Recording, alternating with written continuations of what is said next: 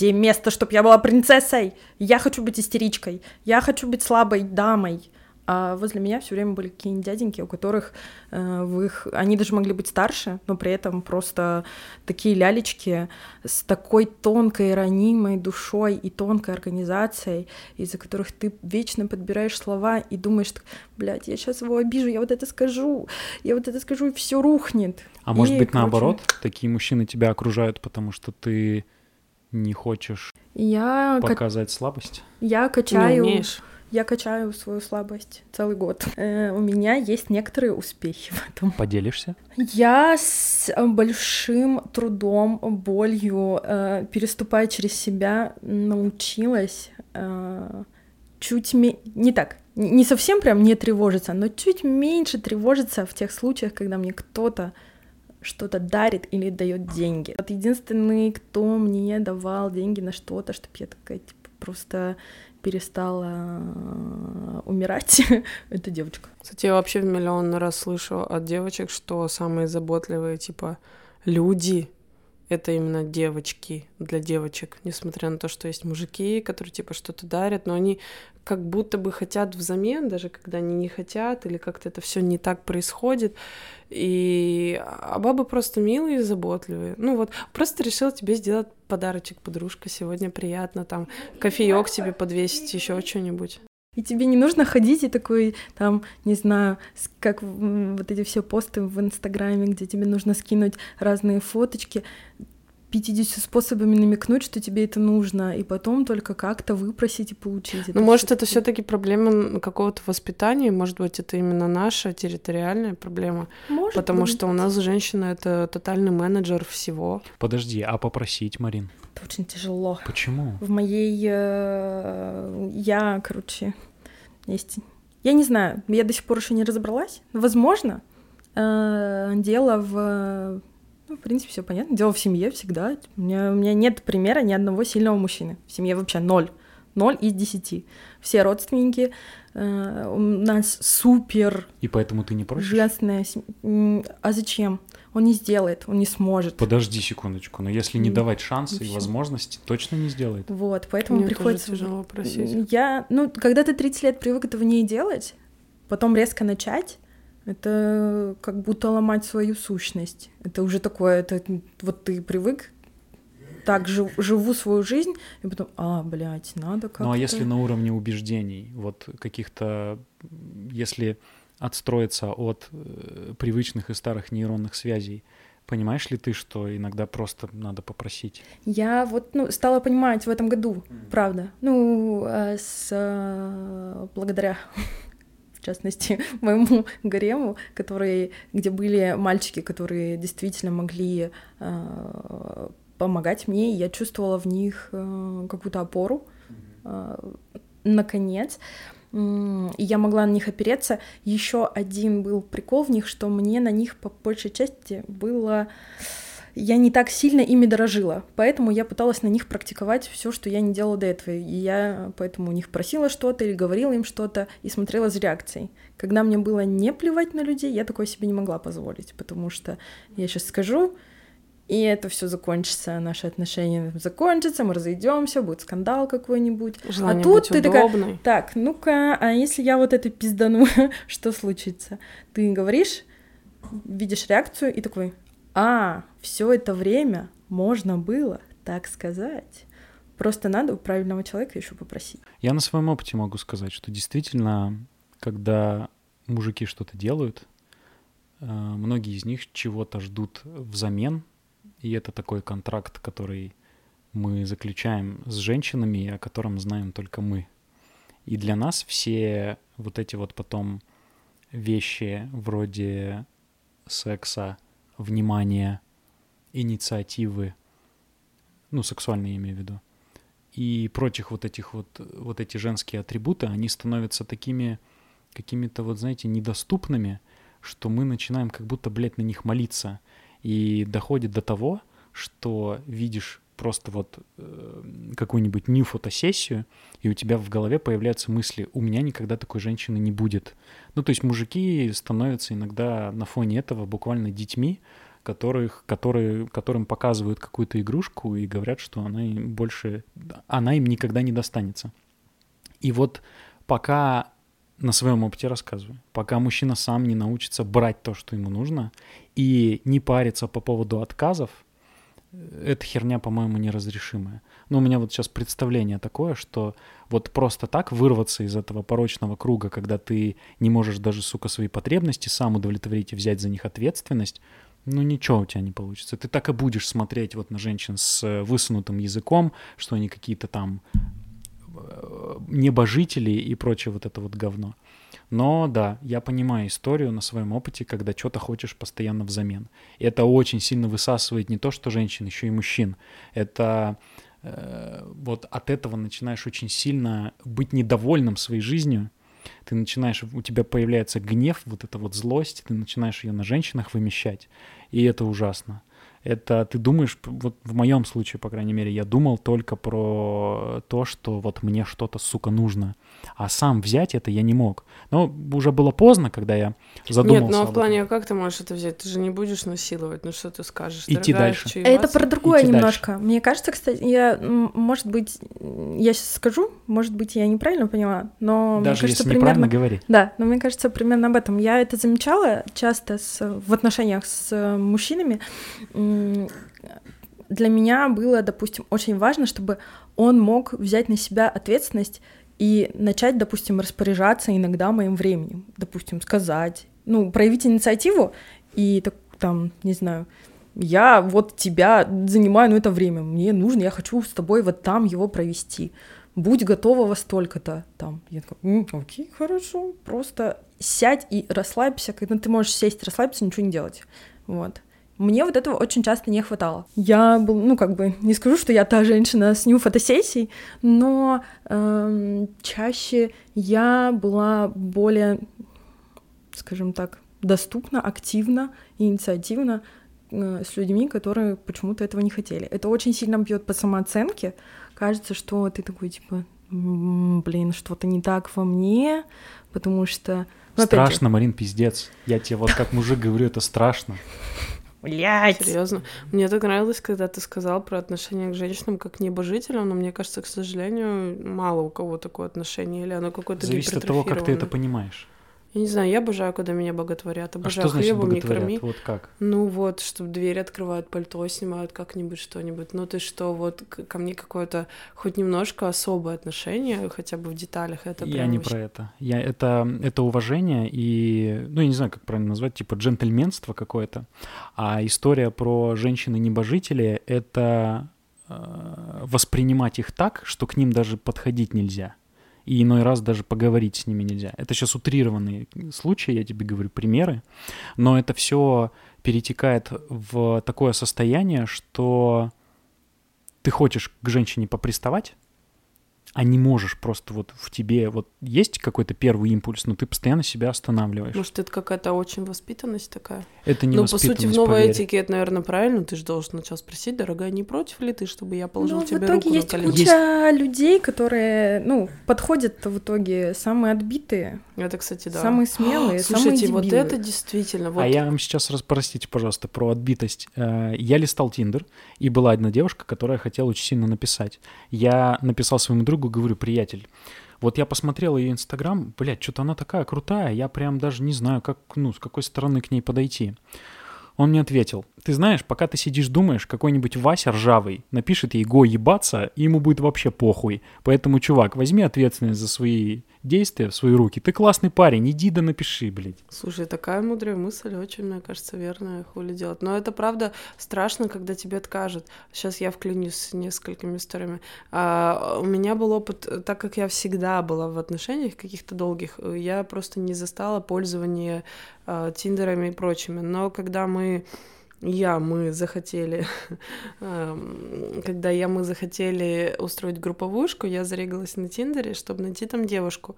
И так как они мне какое-то время не писали по какой-то причине, блядь, очень обидной, нахуй, вообще не понимаю, что никому не нравилось, эм, я стала лайкать сама, ну, или писать. И дальше для, для меня было возмутительно просто, ужасно, что мне не отвечают. И я думаю, какого черта, как это вообще может быть?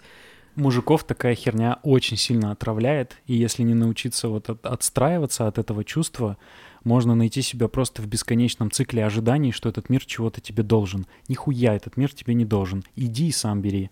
Но это случай со мной, с мужиками. Блин, у меня такая есть ситуация с моим Тиндером из-за того, что я там сижу довольно долго, и иногда бывает такое, что я, я иногда там сижу просто потому, что мне скучно, и я вечером думаю посмотреть, а кто появился новый человек, вот, или встречу ли я там старых добрых знакомых, которые здесь сидят уже там сколько-то лет, и может у них поменялась анкета, там еще что-нибудь. И бывает такое, что у меня даже завязывается диалог, и мы какое-то время разговариваем, и я в какой-то момент я просто выключаюсь, потому что со мной случилась жизнь. Ну, что-то произошло, я отвлеклась, у меня какие-то дела, я замоталась где-то. И в последнее время все чаще э, мужчины там психуют и удаляют чаты со мной. И это прям страшно. Но я сталкивалась в последнее время еще с очень агрессивными чуваками. Э, один был он выглядит классно, все хорошо, что ему лет где-то 37. Мы все, матч, там переписываемся, у меня не стоит там голд, я просто в свободном плавании. Я не вижу, кто мне ставит лайки, и, в принципе... Я тоже так... не вижу, кто мне ставит лайки, знаешь почему? Потому что мне никто лайки не ставит. Блин, боже, слезки. Паша, у тебя там такая же аватарка, как в Телеграме? Да. Поменяй, пожалуйста. Хуйня? Это очень страшно. Все понял. Ты выглядишь, как э, если бы мы назывались подкаст «Узбечка». По-моему, это расизм. Ну да, так и есть. Ну просто это так же страшно. Ну, в смысле, не то, что страшно, но, например, в телеге я воспринимаю твою аватарку как какой-то прикол. Короче, ну, в смысле, ты в жизни похож на нью-йоркского парня, ты не похож на а это же мы все равно не будем писать. Какая? Ну-ка покажи. Прости, Марин, мне интересно. Ну, вот здесь это более friendly. Но она а, не брутальная. Очень... Не likable. Не... Ну, вот видишь, Марина шарит. Вообще, ну, на самом деле, это может быть и дурацкая фотография. А, Но это милый мальчик, Полин, это милый мальчик. Надо, чтобы было максимальное разнообразие, я считаю, в анкете. Чтобы тебя, во-первых, было видно с разных сторон, чтобы было видно тебя в приличной одежде, Пашу. неприличной одежде, возможно, неприлично голым, ну, в смысле, там, чтобы все прикрыто было, вот, чтобы ты мог сразу посмотреть. Спасибо, что уточнила. Да. Итак, 37 лет. Три... Да, мы с ним списываемся, я такая, привет-привет, и через там одно сообщение он пишет, типа, давай в Телеграм. Мы только ничего еще беседы еще толком нет, давай в Телеграм. Я такая, почему в Телеграм? Он, да, тут типа неудобно, а, но я уже чувствую по его манере письма, что он прям уже как-то агрессивно настроен. Он такой типа, ну так и. И я такая, слушай, что-то как-то некомфортно, мне кажется, ты как-то настроен странно. Мо... И спустя там какое-то время пишешь, можно было просто скинуть ник в телеге и все. Пока. И все, и конец. И я такая, подождите. Ну, то есть у нас ничего не случилось такого, чтобы я... Ну, это очень странная реклама себя с стороны мужчины. Я ничего не сделала, чтобы вызвать как-то его гнев. Возможно, предыдущие 50 матчей, видимо, как-то сделали с ним что-то страшное, но, по-моему, это как-то неадекватно. Я даже не знаю, то есть не было в его анкете ничего, чтобы намекало на конкретный поиск э, чего-то, к чему я не отвечала, такой типа сразу идем писаться в телегу, ну или что-то такое. Я не поняла такого прикола.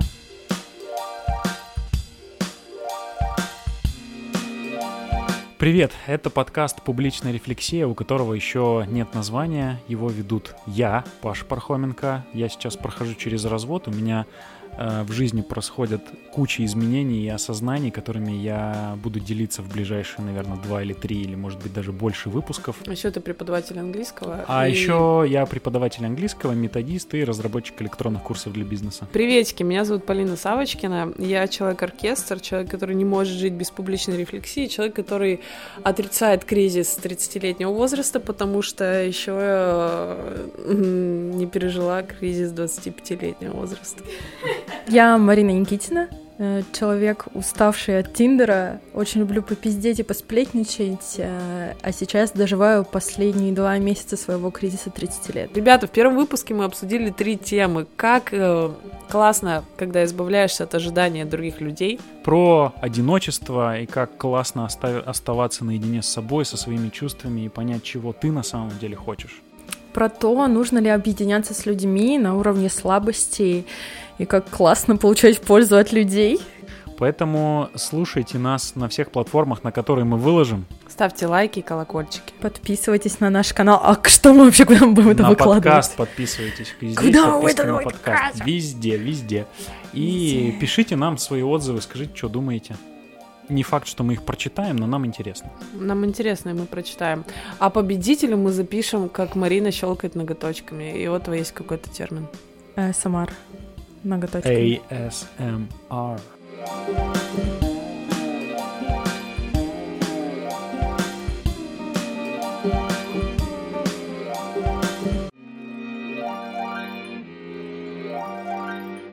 Мне говорят, мы не можем с тобой общаться, потому что непонятно, где с тобой вот коннект найти.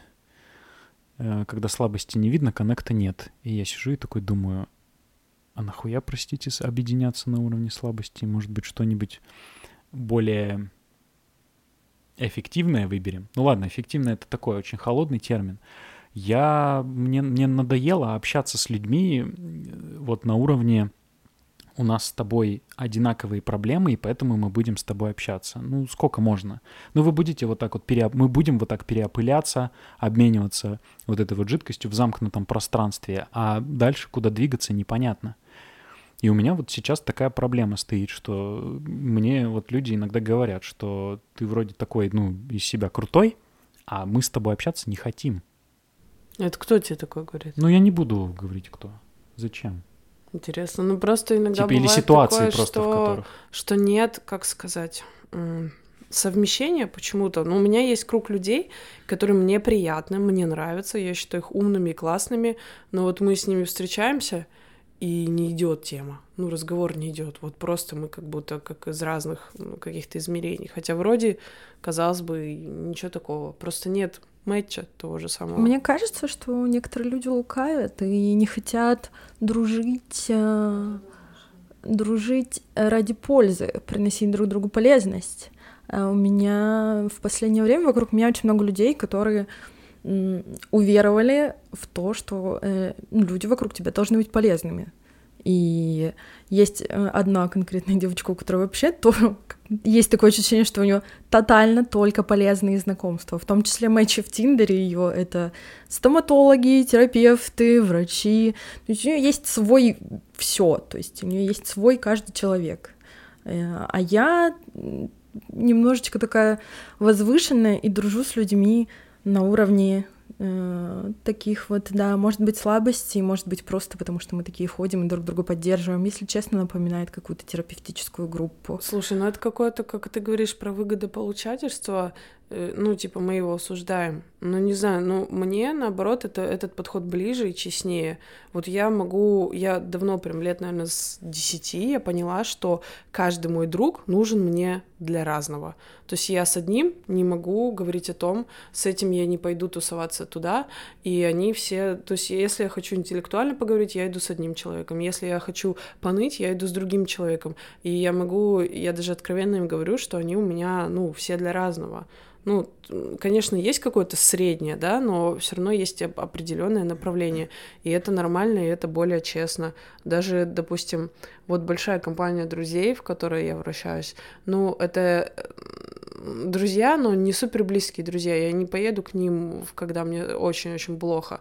А, Очень-очень плохо. Я поеду, все друзья у меня в США, Израиль. Я поеду в Израиль, когда мне будет очень-очень плохо. Это друзья для тусовок, для смеха, каких-то обсуждений, советиков. Но, короче, мне кажется, нужно честно признаваться в какой-то полезности. Можно и нужно. Ну, польза, опять же, такой термин. Если просто э, есть друзья для разных каких-то целей, я бы не сказал, что это какая-то прям польза в классическом моем понимании. Вот как ты говоришь в Тиндере, там стоматологи, массажисты, терапевты и так далее. Общаться с людьми ради того, чтобы получать какую-то поддержку взаимную, вот, вот эту вот энергетику и вайп улавливать и получать удовольствие от самого процесса, а не от результата, что я там получу массаж по скидке в 50%.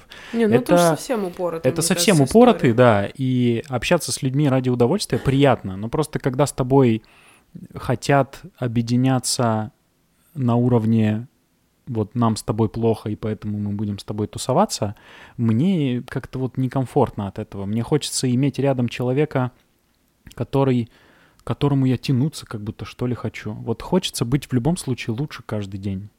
Мне понравилась сцена, недавно в Инстаграме увидел от этого, из э, мультика BoJack Horseman. Ты не можешь продолжать делать хуйню и говорить, что тебе от этого плохо. Ты так делаешь, как будто это как-то тебя оправдывает. Нет, блядь, ты должен становиться лучше. И вот как бы история про сделать хуйню с кем-то и э, оправдать это тем, что ой, ну я же так хуево себя чувствую. Так себе. Слушай, почему должен? А почему я не могу просто вот хочу я с кем-то пострадать и нашла себе того, кому тоже нравится с кем-то пострадать? На регулярной основе просто это не стоит. Да, ну, да. Это какой-то период это просто есть такой. Дело в том, что э, Друг для это ловушка. Этот период может длиться бесконечно. Э, у нас э, была такая дружба в компании, например, э, и обычно это конкретные люди, которые дружат именно так они приходят к тебе с проблемой, и им на самом деле не нужно решение. Ты предлагаешь им решение, они такие, да-да-да, но нет, ну все ладно, еще. я поняла, я так и они страдают, и дальше друзьями. продолжают погружаться. Им нужно совместное горевание. И это прям очень выматывает. Дело в том, что ты никогда не будешь хорош с этими людьми.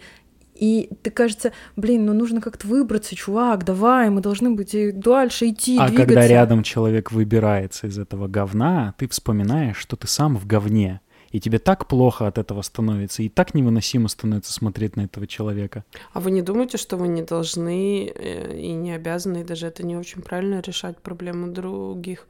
Потому что когда вы в дружбе пытаетесь сильно решить проблему других и увязаете в этом и ждете, когда о, человек их решит, а человек, может быть, не хотел их решать, он хотел просто пострадать, потупить.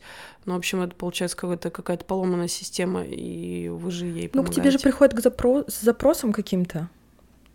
Но он обозначает перед тобой какую-то проблему, и э, на каком-то уровне инстинктов ты такой, окей, это проблема, должно быть решение, ты ее вбрасываешь. Вот. Ну, с одной стороны, а иногда надо понять, как сказать, а, как у моего мужа есть хорошее выражение, которое я дословно не помню, которое как только он осознал, жить нам стало несколько легче. Когда он понял, что не везде нужно советовать и решать проблему, что человек тебе приходит не а, грубо говоря, не решение получить, а чаю выпить. Не то, чтобы ты ему глаза на мир открыл, а чаю попить, посидеть просто ни о чем, поразговаривать. Ну, то есть то, что я прихожу и говорю, вот у меня там начальник мудак, трым-прым, не надо, чтобы друг тебе советовал, как тебе поменять работу. Не всегда, иногда надо просто послушать там про мужа там какого-нибудь э, идиота или там подружку глупую. Он выговорится, и ему станет полегче. Вот и все. Не всегда надо решать проблему, это правда. И даже нужно не решать ее иногда. Но только надо чувствовать, когда это нужно, как... когда нет. В какой-то определенный момент ловишь себя в ситуации, когда рядом только одни страдающие, и ты думаешь, куда вот, ну, куда я приду со всем этим окружением? Что я могу почерпнуть из вот этой вот энергетики?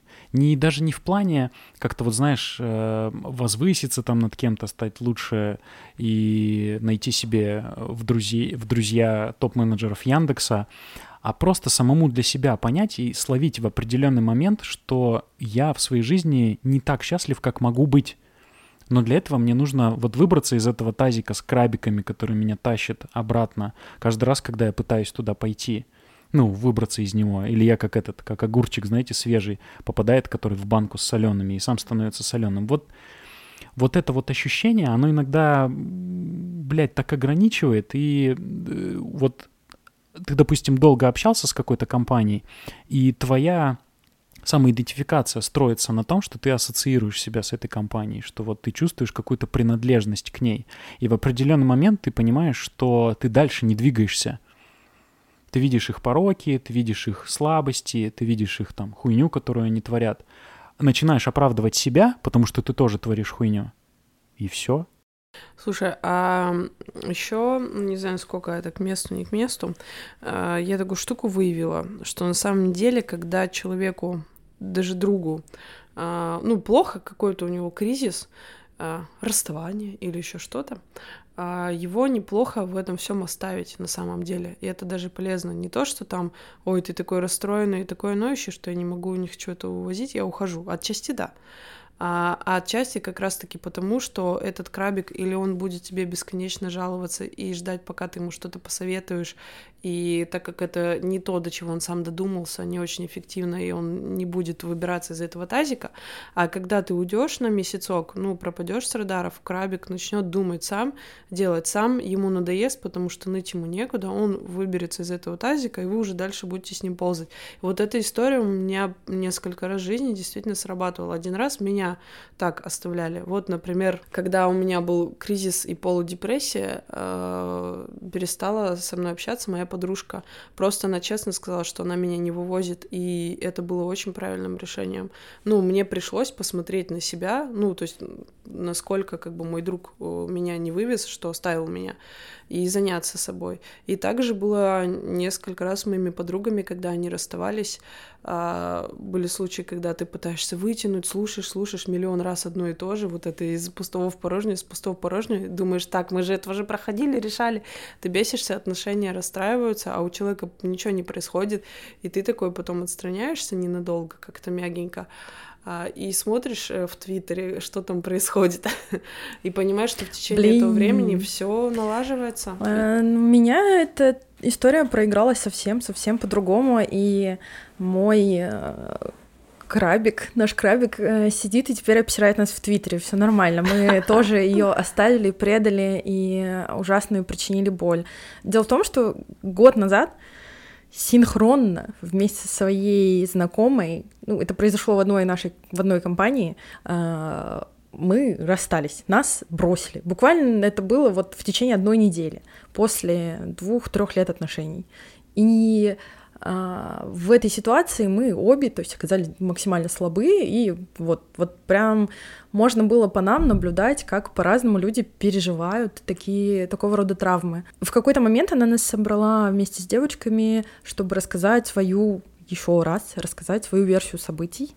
А, потому что она ушла из компании сама, удалилась из всех чатов, а ее экс-бойфренд, раз у нас билингвальный тут э, подкаст, он остался с нами. Ну, там объективно ни на чью сторону встать мы не могли, не должны были, там просто ну, э, у двух людей не сложились отношения, не получилось. И э, она нас позвала, чтобы рассказать свою ситуацию. Я, как человек, который тоже был в процессе расставания, а, сказал, что, слушай, я все понимаю, что тебе нужна помощь. Мы послушали всю историю опять, а, посидели, поревели там вместе.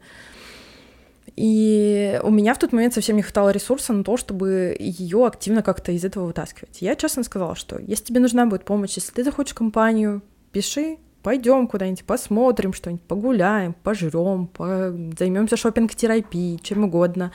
А, но я сама в той же жопе нахожусь и пока не могу проявлять инициативу, вытаскивая кого-то другого. А, все покивали, и в итоге это ничем не закончилось, просто человек начал обсирать нас в Твиттере спустя какое-то время. Ну, значит, у человека какие-то сложности с признанием, с чем-то подобным. Ну, вот и все. Ну и вообще, мне кажется, отношения любые, семейные, дружеские, это как спортивная команда, которую периодически, которая периодически требует переформирования в редких случаях а, команда ну, эффективно играет на протяжении вообще всего бесконечного времени, потому что люди все-таки меняются в течение жизни достаточно сильно в разные стороны. Тот человек, с которым ты начал встречаться, дружить там в 16, 19, 20 лет, он в 30 лет другой. И не всегда вы соответствуете друг другу. Мне кажется, это естественное явление, нужно с уважением отпускать, менять, а потом снова встречаться.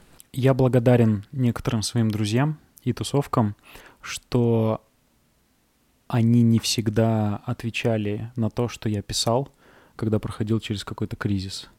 О, это точно. Я полностью с этим согласна. Я писал туда свои какие-то мысли и ждал оттуда какой-то реакции, и потом, понимая, что реакции нет, задумывался, почему я реакции жду, почему эти люди должны вообще на меня реагировать.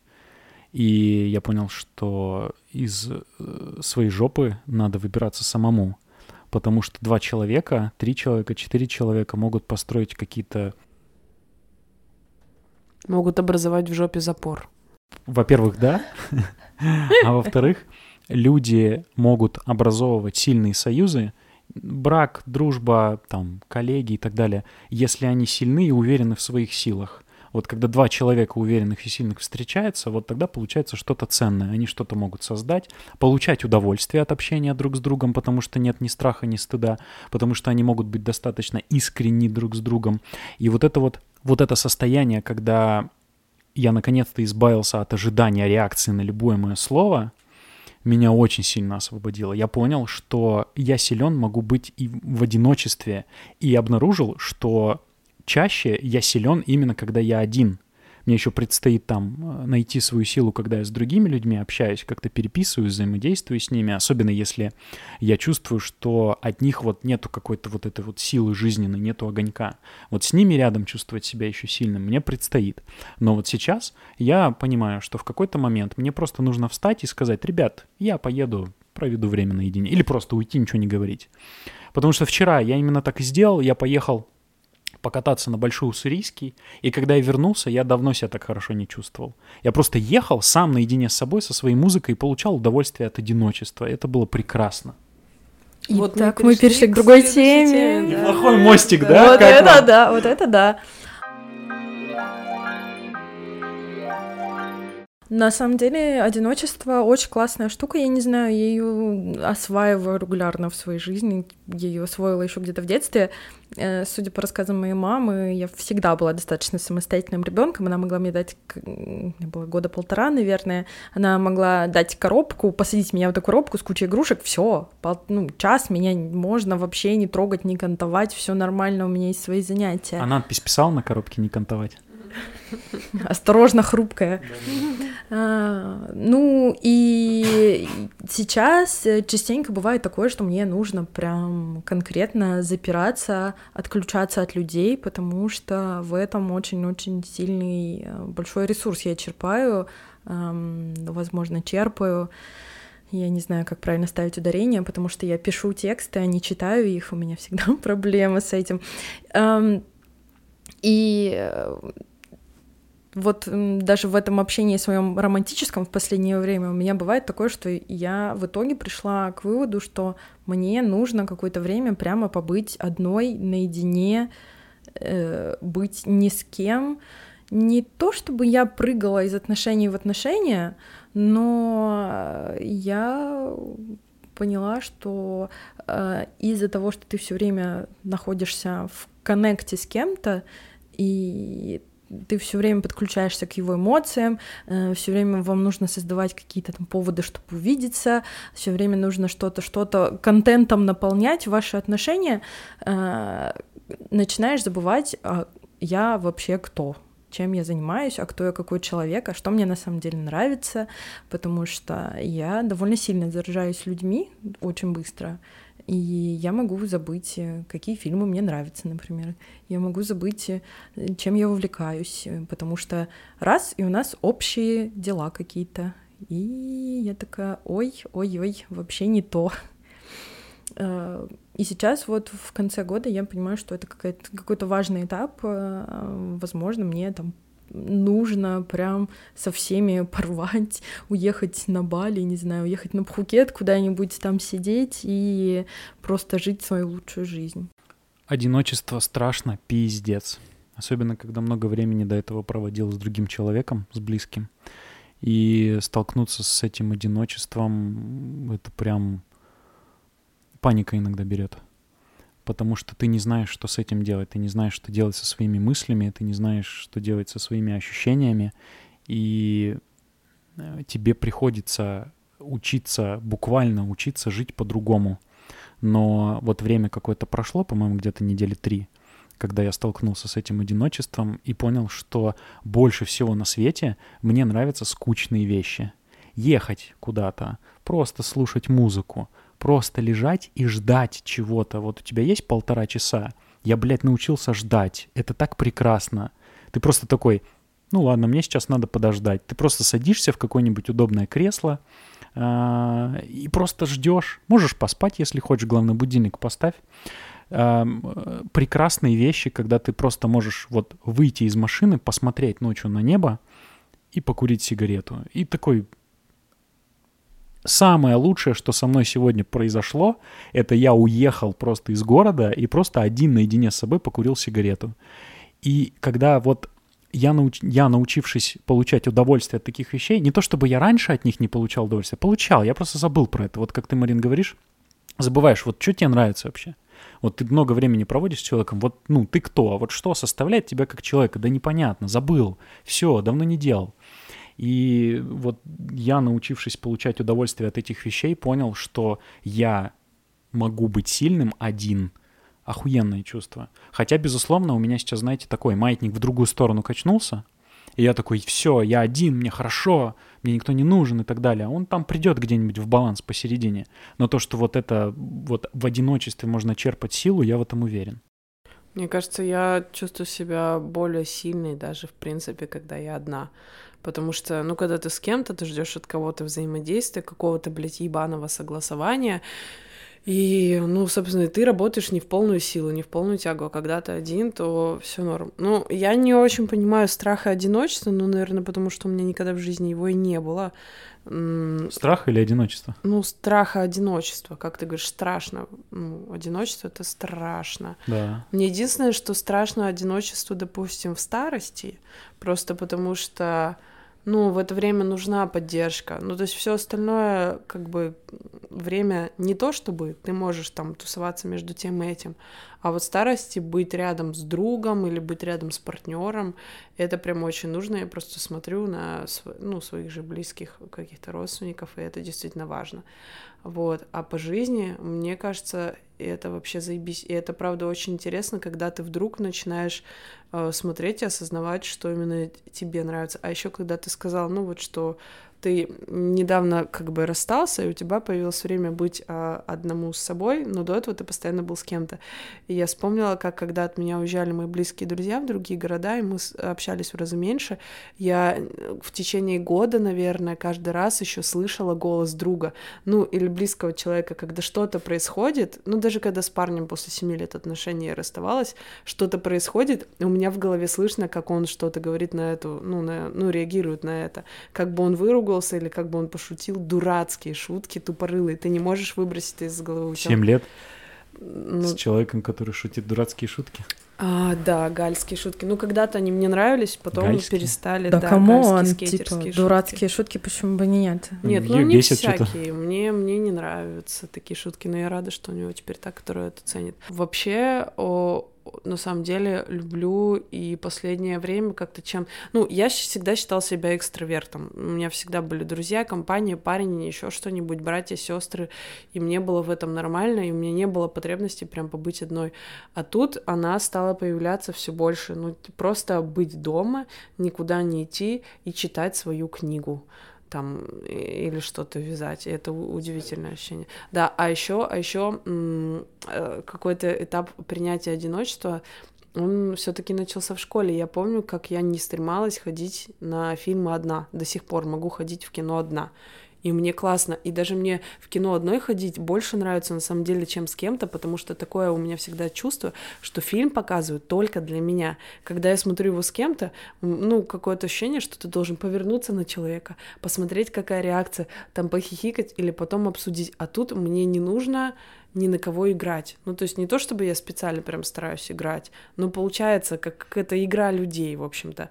А тут я одна, и для меня кино, и я ни с кем не взаимодействую, у меня такой фонтан эмоций. Я частенько только хожу на фильмы одна, ну потому что, во-первых, ну, у меня график работы такой, что я могу ходить с утра, и на последнюю дуэль, например, я ходила полностью... Я была одна в зале вообще, и это подарило целую кучу разных эмоций. И реально ты сидишь полностью поглощен. Я одна ходила на дюну, и это было шикарно. Просто в восторг. Я потом ходила второй раз с людьми другими, и это было уже настолько размытое, стрёмное ощущение. Я понимаю все комментарии, кому фильм не понравился, потому что если вы идете со своими друзьями, это полный отстой, вообще булшит просто. По поводу одиночества я хотел еще добавить, когда ты один и ты открываешь ленту Инстаграма, нихуя это не одиночество. Когда ты один и сразу думаешь, о, сейчас надо сериальчик посмотреть, нихуя это не одиночество. Одиночество, когда ты сидишь и думаешь просто вот про себя. Или читаешь, или гуляешь по городу. Это правда. Читаешь, Знаешь, не как знаю, бы, читаешь, как бы я не сказала, уверен, гуляешь, да. Одиночество это тогда, когда у тебя работают э, максимально рецепторы. Ну, когда ты читаешь книгу, ты сам с собой разговариваешь в голове, рассуждаешь что-то, я не знаю, я что-то себе записываю. И еще я вспомнила, например, я к друзьям езжу, ну, одна к своим подружкам.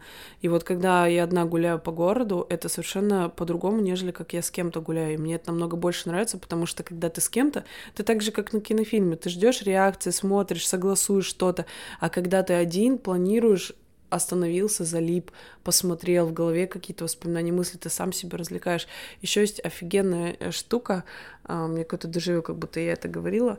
Короче, мама в детстве говорила мне фразу, которая меня в детстве бесила, типа, Полина, человек должен уметь себя развлекать сам. Мне очень часто говорили эту фразу, и я охуенно умею развлекать себя сама в итоге. У меня прям это вот в голове, хлебом не корми, я себя развлеку. В любой ситуации, мне кажется, закрой меня в бетонной коробке, я там буду развлекаться. Мне кажется, это не старость, мне кажется, это какая-то большая ну, это определенно приходит с возрастом, скорее всего, но это больше чувствительность к самому себе просто. Ты э, себя научаешься слушать, что на самом деле тебе не нужно быть э, в такой э, компании, тебе не нужно постоянно себя где-то презентовать, что тебя больше интересуют какие-то другие вещи. Ощущение, как будто, знаешь, ты в начале своей самостоятельной жизни ищешь ответы где-то вовне, а потом ты понимаешь, что все ответы у тебя внутри.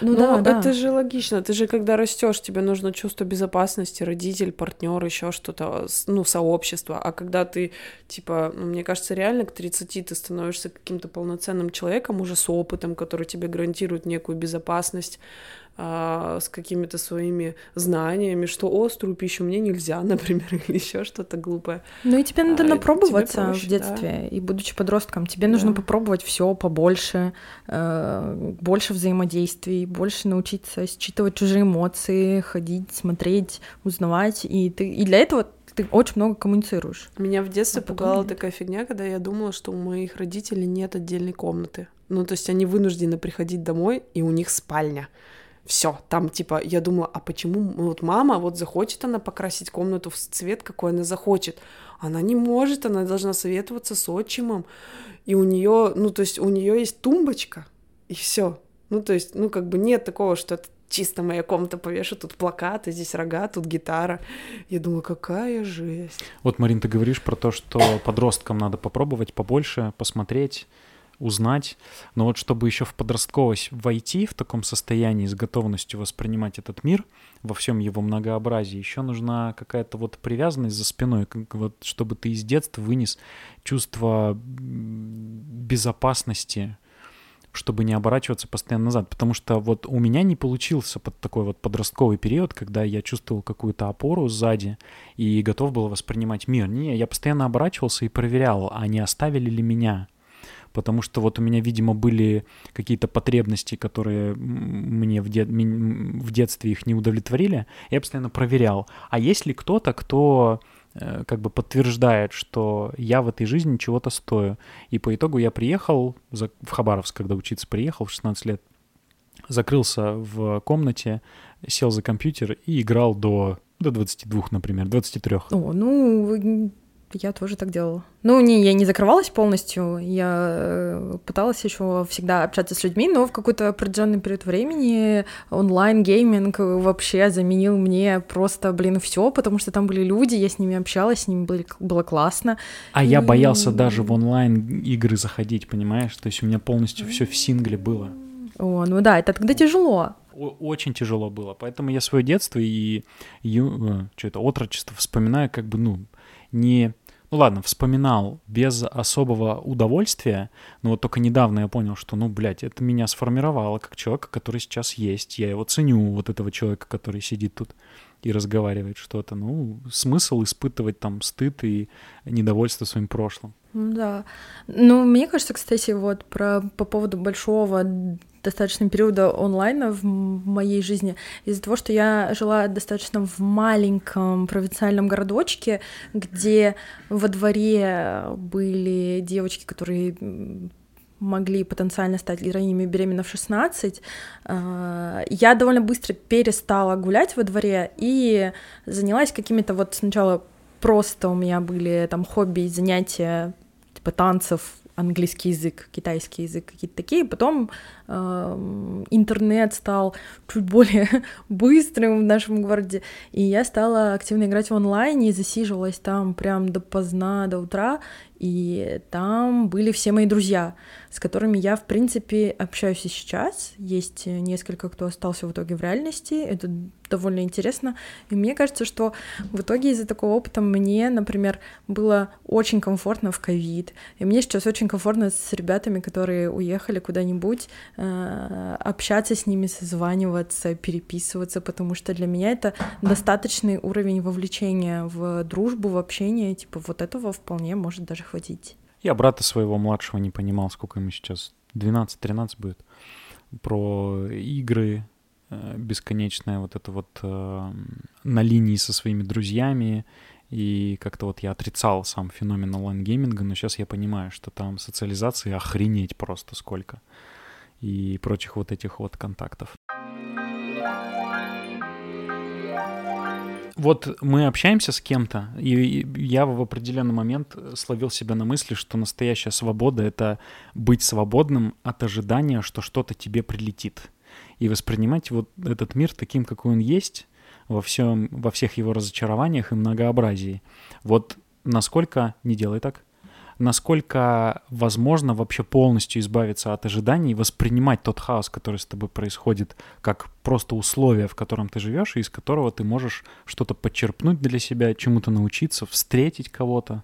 Я думаю, что полностью избавиться от ожиданий Хорошо невозможно. Просто физически, биологически, потому что ожидания, мне кажется, складываются у нас из-за опыта, который мы получаем в жизни. То есть мы же на опыте делаем какую-то проекцию того, как оно должно быть, но за счет того, куда мы наступаем вперед, там вправо, лево, назад, там выше ударишься ты или упадешь. И, то есть ожидания какие-то, они все равно присутствуют.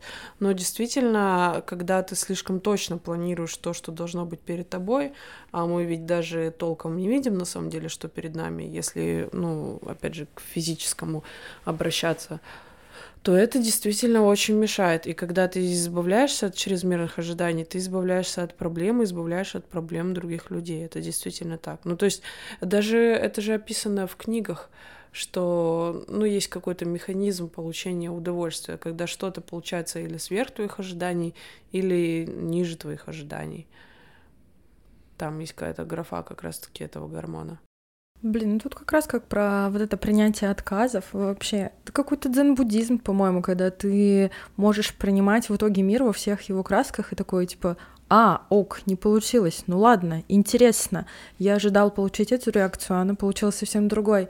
А, я как-то обсуждала это с тобой, Полина, что в итоге мое э, стремление всегда просчитывать и ожидать людей конкретную реакцию выработалось в такой практически какую-то рыночную схему, то есть я веду себя определенным образом, ожидая, что люди в ответ поведут себя каким-то определенным образом. А, это как относись к людям так, как хочешь, чтобы они относились к тебе. Только никто не говорит, что это правило не работает, оно вообще совершенно не работает в жизни. И какой бы хорошей ластонькой ты не был, каким бы зайчиком ты не был, сколько раз бы ты себе сам на горло не наступил, это не значит, что люди поведут себя к тебе точно так же. Никто не гарантирует от них такую же жертвенность, никто не гарантирует от них такую же заботу к твоим собственным чувствам, допустим.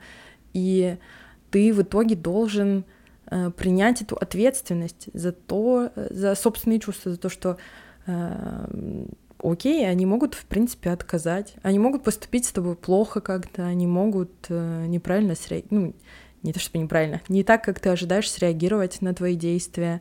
Э, ты можешь знаю, сделать офигенный ужин, офигенный минет, а они такие, нет, это не то, что На ты минет, в ответ. Нет.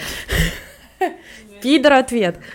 Поэтому, э, ну, это меня привело в, определенные прям огромные трудности. Я из-за этого работаю с психологом, потому что в какой-то момент тебе начинает казаться, что ты все-таки можешь контролировать чужие чувства, и ты можешь э, ими как-то управлять, а, а, а когда жизнь тебе дает э, по носу щелчком таким и разочарованием, ты такой, а, нет, не могу, но я ты сначала не веришь, что ты не можешь на самом деле, ты думаешь, это человек не тот. Сейчас поменяю человека, начну все заново, вот он поймет, он оценит мои вклады, а потом такой, а нет, блин, дело не в этом все-таки, дело не в том, что я не у того человека там пыталась добиться чувств, надо просто сменить полностью весь инструментарий и на- начать просить, допустим, начать буквально говорить, чего ты хочешь. Брать ответственность за свои желания в свои руки.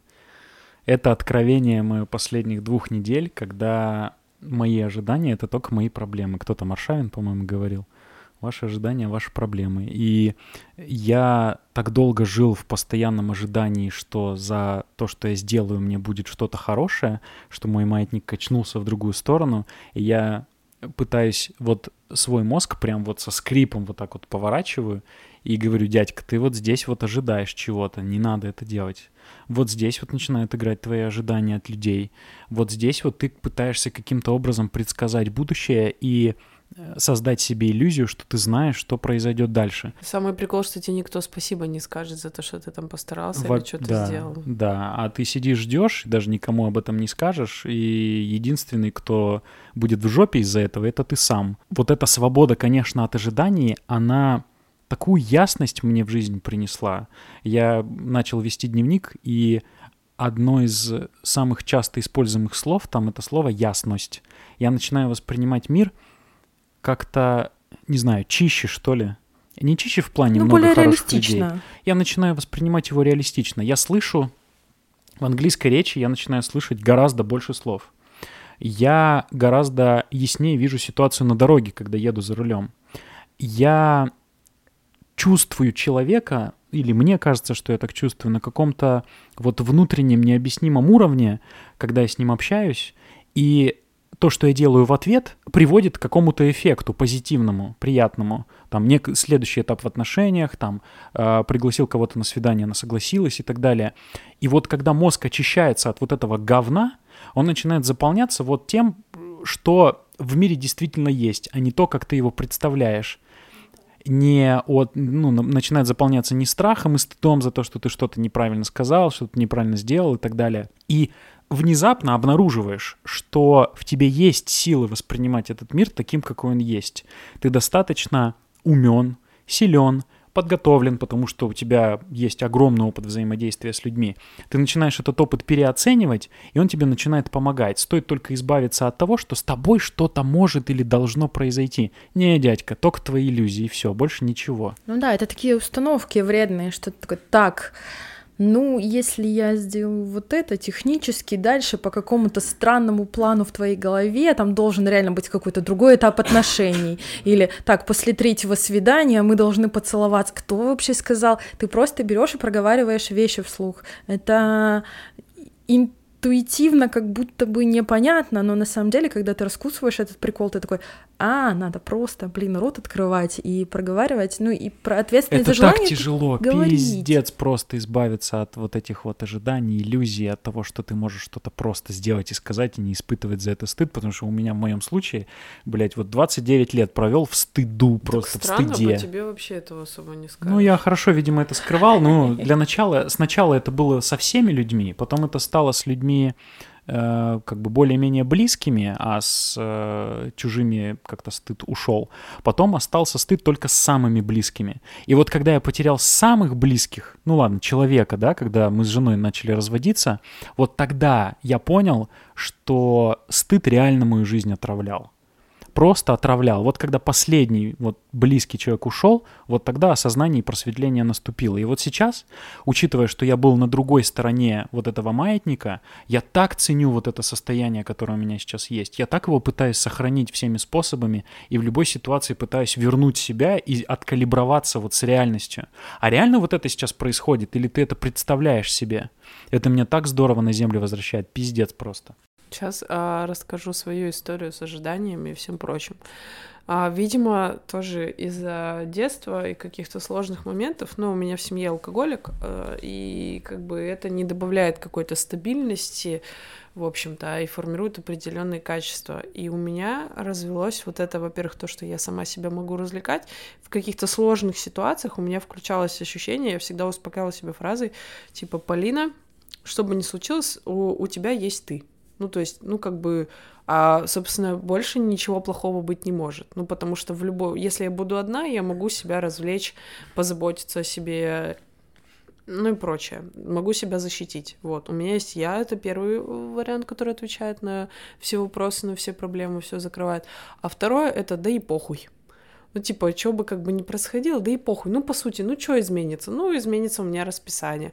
Ну, что-то будет другое. Ну, ничего тотально плохого. И поэтому, когда что-то меняется сейчас, а у меня, например, такой муж, что очень все, блядь, меняется ежесекундно, нет никакого планирования, все должно быть сделано позавчера или через минуту, и, ну, как бы, если на этом застряться, то можно сойти с ума, а мое да и похуй меня очень сильно вывозит, и с этим легко ты как универсальный солдат какой-то такой, ну, здесь сломалось, ничего, пойдем там, пойдем из этого, можно и руками, да и похуй, все нормально, вот, и э, здесь мы переходим к следующему моменту, к проблеме, которой я столкнулась, э, когда избавилась от каких-то лишних ожиданий. Э, то, что все-таки ожидания нужны, чтобы понимать, что ты чего-то стоишь, что ты чего-то заслуживаешь, когда ты должен сказать, да нет, не похуй. Э, ну вот так получилось, а, ну, мои ожидания могли бы сложиться, ну, из серии... А точно это про ожидания? Может, это про желание и понимание своих желаний? Ну, нет, я думаю, что скорее про ожидания. Допустим, на бытовом примере. Пришла я в поликлинику, и я хочу, чтобы меня хорошо обслужили. Ну, допустим, мне нахамили. В определенном настроении я действительно могу сказать, ну, вот, зная себя, я могу сказать, да и похуй. Но мне почти 30, и я думаю, да нет, не похуй, надо разобраться, ну потому что это не положено. Но это принципе... не про ожидание, Полин. Это вот ты, ты ну... поняла, что э, нахамить тебе нельзя, и ты такая, не, ребятки, сейчас я, блядь, вам жалобу накатаю. Ну, это терминология в основном. Ну да, вопрос проблем, терминологии, терминологии, но... Ну, ожидание хорошего отношения, ожидание, Желание хорошего отношения. Можно Почему я где-то возьму а на себя тогда... роль зануды? Давай тогда разделим, что, э, что такое ожидание на самом деле, а что такое желание я что-то сделаю, получу за это что-то взамен. Это ожидание в моей терминологии. В итоге изначально ты же чего-то желаешь что-то получить. Вот, ну, твое желание да. это конечный результат. Да. Ты совершаешь ради этого действия. Да и такой, которые косвенно должны косвенно привести должны к тому, туда что привести. я... Короче, Во. грубо говоря, желание стоит в истоке где-то, да. а ожидание — это такая маленькая побочная суб-штука какая-то. Ожидание — это когда ты косвенно хочешь получить э, удовлетворение своих потребностей, а желание — это когда ты... Прямо сказал не Ну, это то, что ты чего, чего хочешь, да. Вот прямо сказал, со мной так нельзя. Ну, или показала действие. Я не знаю, мне кажется, это все об этом. И это я веду к тому, что э, должен быть какой-то предел у того, чтобы избавляться от ожиданий. То есть они все-таки нужны какую-то они Ну смотри, а, я хочу сейчас какой-нибудь пример приведу, пока что только вот из брака что-то при, приходит ну, на ум. Ну кстати, наш, хочется... допустим, из брака, можно даже ну, не давай. из наших, а какой-то бытовой серии. Я хочу, э, с, не знаю, сохранить семью, угу. да и похуй, что у меня муж пьет. Ну, ну не буду строить ожиданий. Ну, я буду стараться осложняет. ради него, ради мужа алкоголика. Э, он однажды оценит мои старания, выйдет из запоев и мы будем с ним строить счастливую семью. Утрированный пример, но вот ожидание. А желание, слышь ты, пидор, блядь, быстро встал с постели, привел себя в порядок и пошел работать.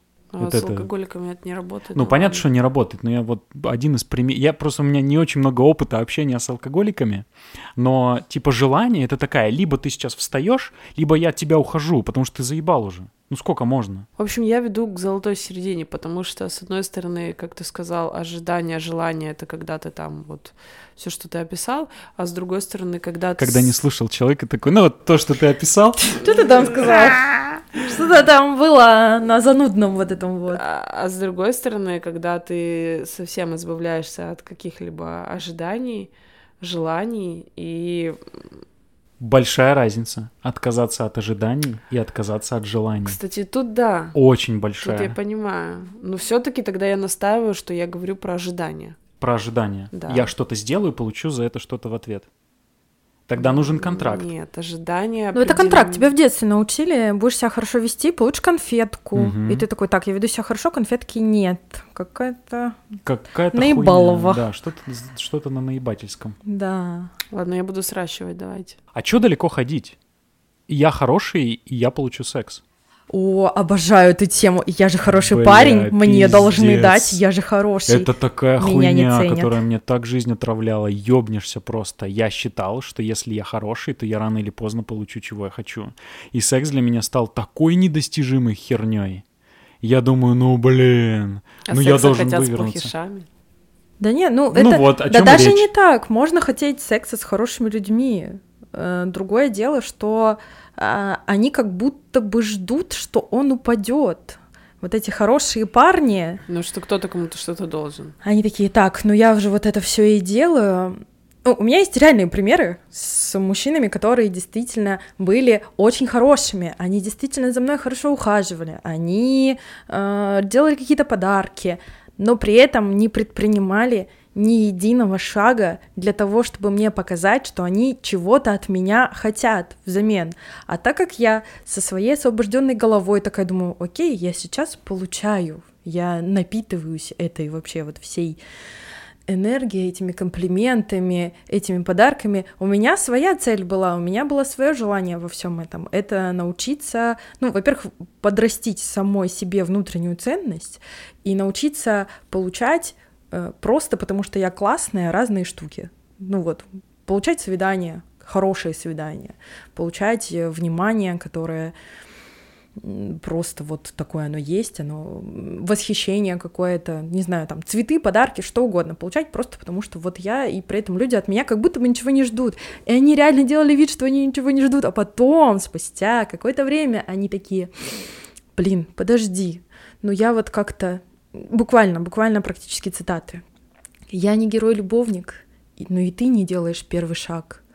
И вот как-то я не понимаю, что между нами происходит. Между нами происходит свидание, чувак. Да, между нами происходит вот это. Я просто была возмущена в основном тем, что м, человек действительно сорвался. У нас было еще 150 шагов, ну, то есть чего можно было делать. Что на самом деле я ему не запрещала. Не было такого, что он начала ко мне лезть целоваться, и такая, нет, нет, нет. Страшно отказ. Пиздец, как страшно. Так я не отказывала, мы целовались даже. Он Но- такой, а что, можно было? Знаешь, как он попытался один раз читать мой, мое согласие?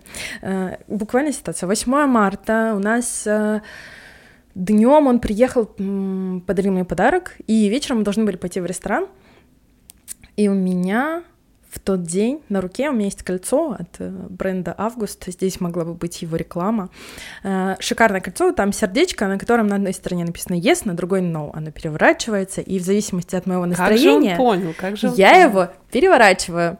Но я ему сказала перед этим, я это делаю, потому что у меня хорошее настроение или плохое настроение. И на следующий день, после этого свидания, мы в конце, после того, как он отвез меня после ресторана, мы поцеловались. э, Ну, это был, наверное, самый большой поцелуй за все вот время, пока мы общались. Самый влажный. Самый влажный, да. Полина изображает кстати, поцелуй и очень сильно открывает Не, не настолько, нет, он не пытался съесть мои гланды, лизнуть их, нет, слава богу, ура. На самом деле это надо затестить, потому что все люди целуются очень по-разному, я поняла это в школе и подумала, что, боже мой, какой кошмар, надо как-то начать целоваться раньше с людьми, потому что если я привяжусь, а потом окажется, что они стрёмно целуются, это как мне рассказывали историю про женщину, ну, девушку, которая распечатывает мужиков на первом свидании. Она это называется распечатать. То есть она спит с ними на первых свиданиях, потому что она говорит, зачем я буду тратить время, грубо говоря, я хочу сразу узнать, как он занимается сексом. Если ты хочешь генерала, девочка, тебе нужен лейтенант. Ой, это вот... Можно это, без меня вот это все сделать? Я хочу на готовое. Я пока буду ждать, вот это пока он там до генерала Генералы на тебя не посмотрят. Так что за фраза из какого чата? Да, это у меня, это, Это- э, как это, у меня а, бывшая любила вот это аналогии, типа, я там нашла, она мне, когда пыталась комплимент сделать, сказала, что она нашла себе лейтенанта. Ой, фу. А, в итоге он на следующий день, меня, вот этот мужчина, который все меня там ухаживал, и на следующий день он меня спрашивает, слушай, подожди, вот у тебя на кольце какое было слово? Я такая, ну там было «yes» написано. Это значит, что я мог тебя целовать, типа, дольше, и там сколько-то секунд времени. Я говорю, ну, конечно, да. Ну, типа, А он секундомер доставал? это? Нет. Но, возможно, он считал в голове. Раз Миссисипи, два Миссисипи, три Миссисипи. Ага. А, но я такая говорю, да, мог, но он ни разу меня об этом не спросил, и он не попытался целовать меня дольше. Типа, поехали ко мне, например. Ну, да? ничего такого не было. Он не пытался как-то проявить инициативу, какой-то более телесный контакт, при том, что я достаточно тактильная, и я сама, я сама первая обнимать начинаю, сама э, целую людей там в щеки, в губы со временем. А, вот. Но он даже не пытался ничего предположить. И я думаю, что в итоге он мог остаться немножечко разочарованным. Он потом мне еще писал спустя какое-то время, пытался позвать меня на реванш. Я его один раз а, обыграла в аэрохоккей. Просто я перед этим встречалась с чемпионом города по аэрохоккею, но он не знал об этом а, и не стал уточнять. И Кто, он... чемпион по аэрохоккею не знал, что ты с Нет, ним нет, встречалась? Да, он... Нет. Ты что, думаешь, чемпионы по аэрохоккею — это такие очень крутые парни? Нет, это задроты обязательно. обычно. А. Он точно знал, что я с ним встречаюсь. Не было такого, что я тайно вожделела его. А, Нет, не знал этот мужчина, с которым я была. А, И он пытался вызвать меня на реванш, такой, типа... Я говорю, слушай, нет, давай ты не будешь самоутверждаться за мой счет, вот это вот выглядит как-то очень странно. Ну, мы договорились разойтись, значит, расходимся, все, это хотя бы какие-то капли уважения к нему у меня оставались в итоге, но и правда выглядело все немножко странно. Мне кажется, тут, как и везде, хороша и реально золотая середина серии. Ну, это нормально, когда ты к человеку э, хорошо относишься, делаешь ему хорошее, и, соответственно, ты как бы все таки ждешь от него хорошего, а не говна. Знаешь, как я понимаю, что беседа заходит в тупик? Как? Когда кто-то начинает говорить, баланс надо найти. Блять, ну тогда Тимура подкаст вообще можно не вести, потому что там все начинается с баланса. А, а дальше, сейчас что же я думала дальше? А, дальше примеры из моей семейной жизни. Мне, наоборот, пришлось учить мужа, блядь, мне пришлось дойти до манипуляции серьезно, потому что он у меня такой горячего темперамента, и у нас было нормально, что можно Я иногда ему завидую, блядь, в нем стыда вообще ни капли. Это прекрасно. Можно хуево себя вести, а потом такой, так, ну, пошли ебаться. Ты такой, «Ж мы только что, блядь, ты мне все мозги вынес, сука, ты, блядь, посуду не помыл, не, ну, в смысле, ну, обычно помогает все. Ну, в общем, как ты себя хуево повел, и тут, как ни в чем не бывало, вот, пожалуйста, я весь ваш. Это так не работает. И у меня сейчас, наоборот, метод манипуляций. Он уже знает, это даже проговорено, что если я много работала, ну, я не люблю работать, начнем с этого, и пришла уставшая, если я уставшая, злая или там... а, ну, короче, чтобы все сложилось, нужно хорошо себя вести. И мы, например, так как мы работаем и живем вместе, а, он не рабочие вопросы, если он хочет ебаться, он не обсуждает, потому что как директор он, а я его работник, ну, он начинает критиковать, мы начинаем сраться, если мы посрались по рабочим вопросам, секса не будет. Ну, типа, я не настроена, я не хочу, потому что он меня бесит. А ему ничего не мешает после того, как мы посрались. Мне так понравилось в последнее время словить себя на мысли, что секс — это просто секс. Он приятный, он клевый, он будоражащий, но, блядь, это просто секс. И ничего такого в нем нет. И вот это вот ощущение, что я какой-то особенный, что я как-то вот, э, ну, это было, конечно, сильно давно, но было такое, что я вот как-то выше всего этого говна. Ну, нихуя не помогает. Твои... В каком плане? Ну, в плане, что я на женщин влияю там не в телесном, а в умственном плане. Вот какая-то вот эта залупа юношеская, которая... Что значит, ты влияешь в умственном плане? Ну, Так в смысле, вот женщины ко мне притягиваются, но сексом они со мной не занимаются, потому что я слишком крутой для этого. Ой, это ты что-то сильно... Посмейся в микрофон, пожалуйста. Я не могу, это не вот неестественная реакция. Как ты пришел к этой мысли? Это Ну, мама не сейчас, ну, это в смысле было, вот сколько мне было, 20, 21, 22, 23. Ну ладно, Слишком 23 уже нет, ну 20 секса. лет. Ну, типа, э, ты знаешь, наверное, Можно это здесь вот фраза поставить. слишком крутой. Я слишком крутой. Но, наверное, типа, что я такой возвышенный, я, могу быть, я глубокий. Да, да. Я, со мной им Ну, интересно поговорить. А, Им со мной интересно поделиться своим самым, ну, не сокровенным, а таким возвышенным. Мы с ними Иммануила Канта обсуждаем, а не ебемся. Можно вот это поставить в начало? Я, к- я к чему веду свою мысль? К тому, что э, чтобы поебаться, нужно что-то сделать. Прости господи, я вынуждена... Чтобы а, поебаться, нужно поебаться. Э, нет, нужно что-то сделать. Я веду к этой Ну. мысли своего мужа, потому что для него ничего не нужно делать. Можно даже делать что-то хуевое, а потом как невзначай ждать э, типа чего-то такого. А у меня так не работает, потому что, ну, у женщин, мне кажется, у большинства так не работает. Ну, мне нужно, типа, какой-то расслабленность, безопасность, настрой. А когда мы, ну, спорили рабочий вопрос, или я заебалась, ну, в смысле, устала, ну, у меня нет настроения. Ну, я могу, конечно, но удовольствия я не получу. Ну, извините, а зачем тогда?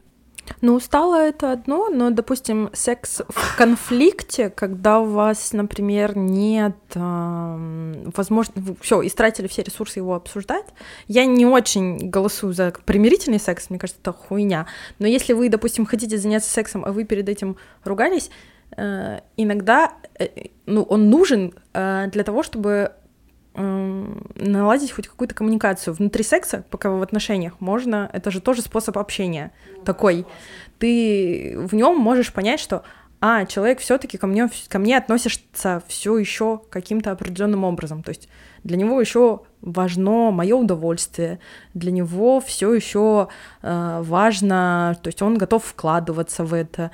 Да, мы поссорились, поругались, порали да, друг но на я друга. злая и не хочу вкладываться в это. Или устала и не хочу Ну, не вкладывайся, позволь ему повкладываться. Да, пусть вложится, вот, а ты уже подумаешь. Э, Но у меня такого на самом деле не было, потому что я максимально неконфликтный человек. Я вот, Обиженные допустим, вкладчики.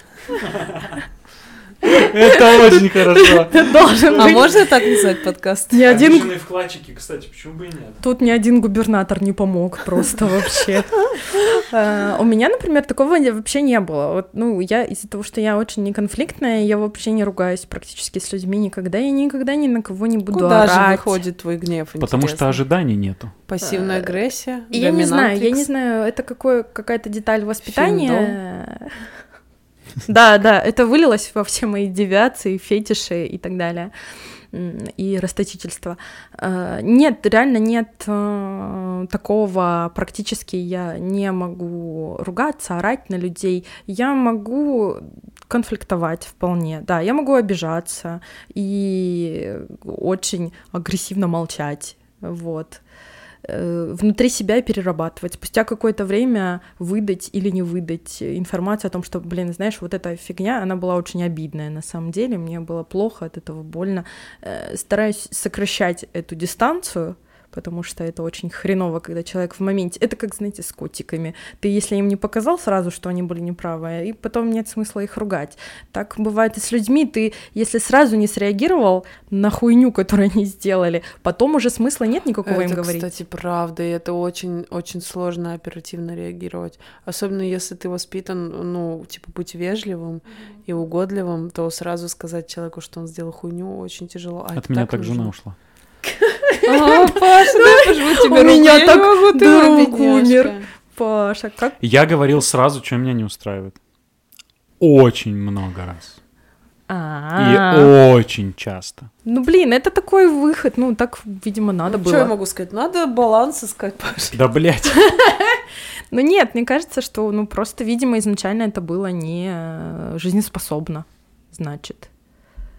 То есть, если так много вещей, допустим, не устраивает, и это никак не решается, то э, и вы никак не можете прийти друг другу навстречу, то, видимо, это не работает штука. Я избавился от половины своих претензий.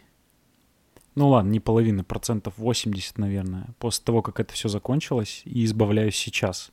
Потому что они были как будто, знаешь, не моими, а ну вот навязанными моим стыдом, страхом, опасениями и, самое главное, ожиданиями.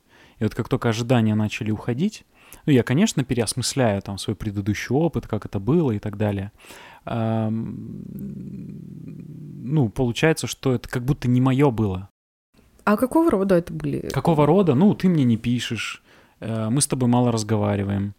Э, это ты... она тебе писала? Не-не-не, это мои это Паша, он же больше похоже на Ну вот, ну то есть фишка была в том, что контакта мне было очень мало. Это было, когда я месяц провел в Казахстане.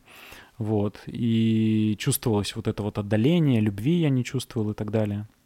Это началось гораздо раньше, но в целом, вот если говорить про себя, я не знаю, как там на другой стороне было этих отношений, но история про меня была такая, что навеяна очень много вот этими контрактами, ожиданиями, э, как бы желаниями непроговоренными, неудовлетворенными потребностями, про которых, про которые я даже прямо-то, сука, не мог сказать. Блин, ну вот с коммуникацией очень понимаю, потому что я, допустим, э, из-за своих ожиданий, что люди со мной должны общаться каким-то определенным образом, я начинаю с ними общаться определенным образом. Например, я, у меня долгое время было...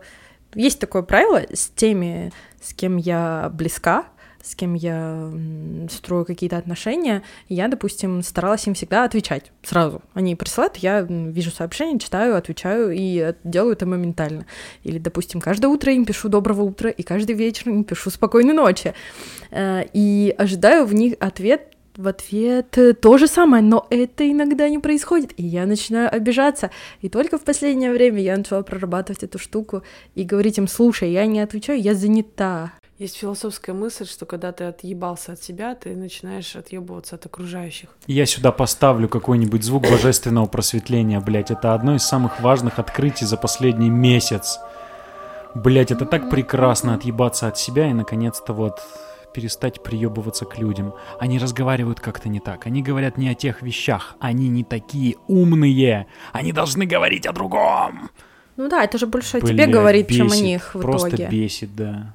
Ну, это я сейчас понимаю, что... Ну, нет, подождите, меня и тогда это бесило. Но я не понимал, почему, откуда такая неудовлетворенность людьми. Почему я так сильно недоволен теми, кто меня окружает? Да они, блядь, свои люди, живут своей жизнью. Жена моя живет своей жизнью. И это нормально, потому что мы два разных человека. О, да. А вот этого нету. Вот это вот ощущение, блядь, слияния, тогда ты должен или ты должна вести себя так, как я захочу, да иди нахуй просто, вот хочется сказать, и все. И мне кажется... Это я себе, кстати, говорю. И мне кажется, что... Доебался до себя, получается ты, мне кажется, что ты вот в этом одиночестве можешь очень сильно преисполниться, потому что на самом деле, когда ты наконец обретаешь э, самого себя и учишься быть в одиночестве, ты в итоге как партнер просто получаешь плюс 100 очков, и когда вы вдвоем друг друга находите, два человека, которые могут спокойно существовать отдельно, жить собственной жизнью, вы реально можете не доебываться друг до друга по разным дебильным абсолютно каким-то причинам, которые не имеют на самом деле никакого отношения к отношениям, а просто вот какая-то картинка. Внутренняя неудовлетворенность да. собой выливается в неудовлетворенность партнером. Но, блядь, он не должен нести ответственность за то, что ты недоволен своей жизнью. Возьми жопу в руки и пойди что-нибудь сделай. Да. Я почему-то сейчас вспомнила, как был момент, когда мы... Я входила в долгие отношения с нынешним мужем, нынешним как будто будет другой. Это а... первый молочный. Какой молочный? Первый муж. Первый молочный а, муж. Ой, боже мой, Марина, ты мне испортила сейчас две вещи. Мужа и отношение к молочным продуктам. Я любила и то, и другое. Ну, это как зуб, не как молочный продукт. И то, и другое мерзко. Все равно вывалившийся молочный зуб. Фу. А, ладно. Короче, когда мы э, стали ну, жить вместе, то все, и у нас стали какие-то разные интересы появляться. А, но опять же, он меня многому научил. А, например, тем, что он очень такой независимый, какой-то вольный. И вот позвали его кататься на сноуборде, и он начал собираться, такой уезжать на три дня. И я такая из прошлых отношений. А куда ты, в смысле? А что ты, ну, меня не спросил, не посоветовался? Он такой, ну, я хочу поехать на сноуборде покататься, и я еду. Я такая, так, а что это? А кто с тобой едет? А, а потом... Что за баба с тобой едет? Да, а кто, кто с вами в компании? Ну-ка, а потом я сижу вечером дома и думаю, а меня вообще ебет это, я такая, ну на самом деле мне похуй. Ну то есть откуда? Вот я, заебись, проведу эти три дня, я вообще не ревнивая и как бы уверена в наших отношениях. Да будут там бабы, да и как бы, ну или он долбоеб, или, ну, мы просто разные, ну, чего, ну, если он захочет поебаться, он поебется, я ничего не сделаю, и я также, ну, так... Просто узнаю и как бы разойдемся. Да, да, и я сижу такая, получается, что в принципе меня этот вопрос не очень волнует, и мне похуй, думаю, так, а я наехала, мне надо как-то выйти из этой ситуации, я думаю, ну, я не помню, как я вышла, но, в общем, я таким образом... Сексом занялись? Ну, конечно же, это, это само собой. Но просто, просто очень странно было осознавать и выходить из каких-то моментов, которые сложились в твоей голове, потому что, ну, так правильно, как-то так принято, и вот потому что твои нейронные связочки вот по таким путям сформировались. Да. А приходится их разрывать вот таким вот образом и обнаруживать в себе, что на самом деле, блядь, как бы, ну, Или когда ты, знаете, э, знаете, когда ты кому-то что-то такое рассказываешь, ну вот, например, у нас э, э, родитель номер один, родитель номер два, родитель номер три, родитель номер четыре. У нас плотное общение с типа бывшей э, моего мужа и там воспитывание его ребенка совместное. И когда я кому-то что-то рассказываю про наше вот это вот семейное действие, все такие, да, и как ты, как ты к этому? Я сижу бедная, думаю... Бедная, Полиночка. Так, а как я к этому? Я, я не понимаю, почему, ну, в чем, в чем подвох? То есть, почему они переживательно так спрашивают, что я такая, так, что же, что же тут случилось, что же, как я? Как я потом такая, так, это не твоя, не, не твоя проблема, это, ну, не твое видение. Зачем ты начинаешь перепроверять себя, нормально я или нет? Ну, мне же изначально нормально. Нормально.